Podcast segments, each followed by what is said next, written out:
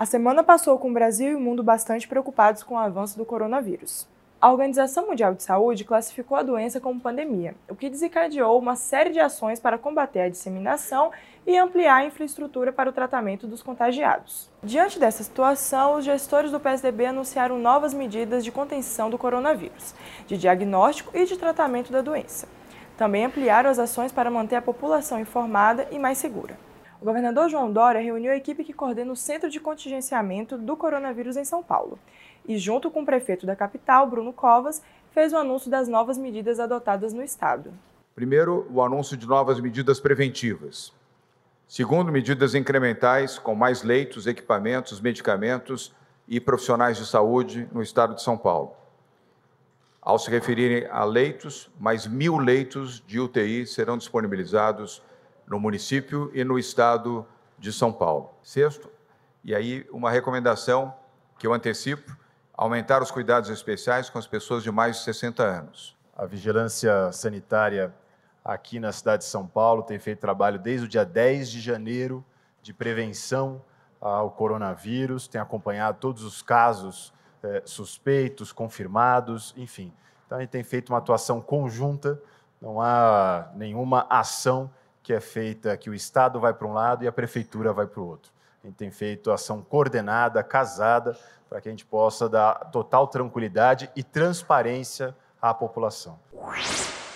No Rio Grande do Sul, o governo publicou decreto com novas orientações a respeito do coronavírus. O governador Eduardo Leite esteve em Brasília e falou sobre essa questão. E é fundamental que a gente possa também eh, trabalhar garantindo à população que o governo uh, atua. Acho que a gente está no Rio Grande do Sul de uma forma muito, muito serena, com um plano de contingência estabelecido, uh, em sinergia com os, os municípios, uh, com todos os graus de atuação, quer dizer, né, a partir dos primeiros casos que se apresentaram, que foram importados, e a partir de outros casos que vão acontecer, com toda, todo o plano de ação organizado, com os hospitais de referência, para que a população tenha a garantia do seu atendimento gente não pode também, de outro lado, além da questão sanitária, deixar de olhar para a questão econômica. Né? Há um processo de possível uh, deterioração da economia em nível mundial por conta do que se deixa de fazer, eventos, encontros, uh, investimentos que poderão estar ameaçados.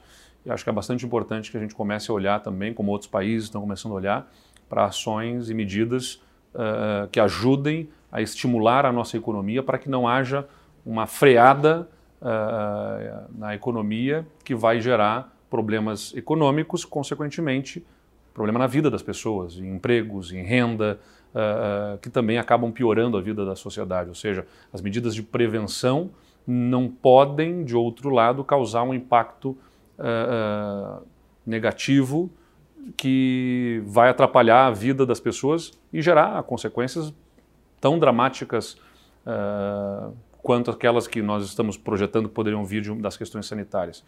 Então, nós atuamos fortemente no Rio Grande do Sul e, claro, né, buscamos em sinergia, em sintonia com o Ministério da Saúde, que coordena esse trabalho, uh, garantir à população todo o atendimento necessário.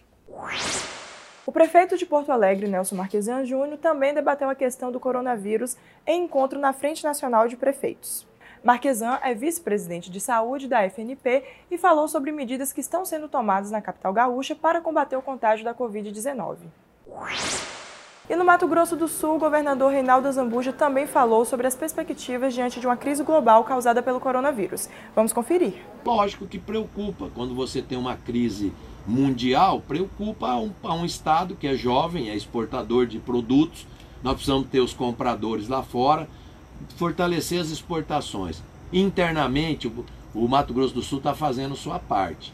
O produtor está produzindo, a indústria está industrializando, o cidadão está trabalhando tranquilamente. Acho que nós, nós temos que tirar esse momento de pânico mundial, que é muito de um pânico, né? Sim. Por conta do corona, e entender que a economia vai continuar rodando e os países aí, compradores, precisam continuar comprando as riquezas produzidas no Mato Grosso do Sul. Então é isso, pessoal. Vamos todos ficar atentos aos hábitos de higiene, cuidar dos mais idosos, evitar as fake news e, claro, seguir as orientações das autoridades de saúde. E até a próxima!